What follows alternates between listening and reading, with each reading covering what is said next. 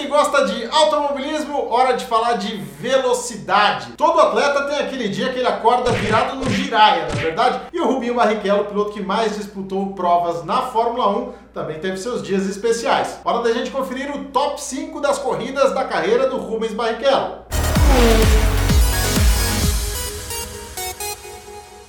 Posição número 5, a corrida de Donington Park de 1993, disputada sob chuva, pista molhada, pista escorregadia e o Rubinho larga de 12 lugar para quarto já na primeira volta. Nem todo mundo prestou atenção, porque tinha um cara no grid chamado Ayrton Senna, que pulou de quinto para primeiro. Então todos os holofotes ficaram voltados ali para o que o Senna estava fazendo na pista e ninguém prestou atenção na prova que o Rubinho vinha fazendo. Ele veio crescendo, manteve o ritmo ao longo de toda a prova, chegou a andar em terceiro na frente do Alan Prost. E quando a prova se aproximava do final, o que, que aconteceu?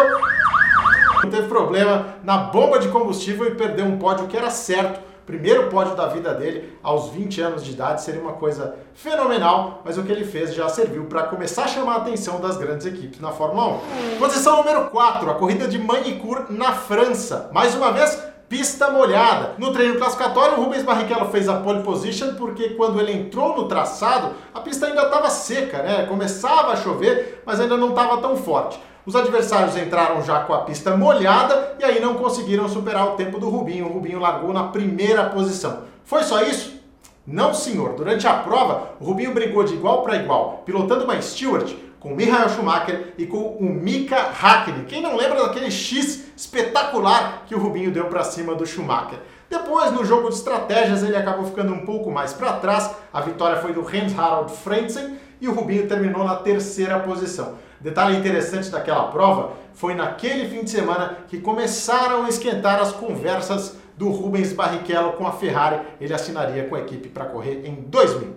Posição número 3, Silverstone 2003, o circuito favorito do Rubens Barrichello. Ele já me disse que é a pista onde ele dirigiria, pilotaria pelo resto da vida dele e lá ele fez uma grande corrida em 2003. Ele acabou fazendo diversas ultrapassagens muito limpas, mas muito arrojadas também. Tecnicamente, aquela para mim foi a maior corrida da vida do Rubens Barrichello.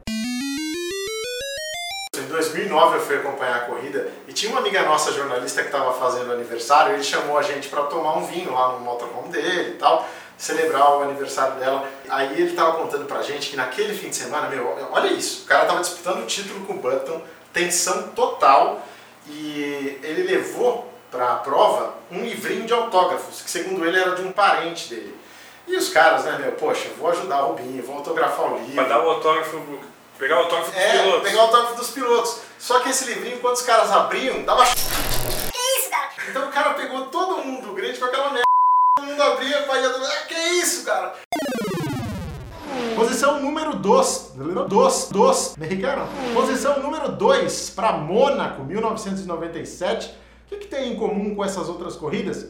Pista molhada, Rubens Barrichello lá na sua Stewart, primeiro ano da Stewart, o Rubinho tinha saído da Jordan, chegou a namorar a Fórmula Indy, esteve muito próximo de ir para a Fórmula Indy e acabou ficando na Fórmula 1 graças à proposta do Jack Stewart. A equipe era um horror nesse primeiro ano, né? O motor quebrava muito, não era uma, uma equipe de performance das mais satisfatórias, mas em Mônaco, em função da chuva, o Rubinho conseguiu ganhar posições e estava na segunda posição, posição que ele manteve até o final e foi ao pódio, subiu no pódio em Mônaco. O Jack Stewart diz até que foi a maior emoção da vida dele, aquela corrida do Rubens Barrichello. Então você imagina você ouvir isso do Jack Stewart, que a sua performance foi a melhor coisa que já aconteceu para ele no esporte. Eu pulei do sofá nessa corrida porque o Rubinho, na verdade, quase venceu. O Schumacher, que era o líder pela Ferrari, chegou a escapar ali na Sandevaux, ficou bem próximo do guarda-reio, mas conseguiu voltar. De qualquer forma, o segundo lugar foi um baita resultado para o Rubinho.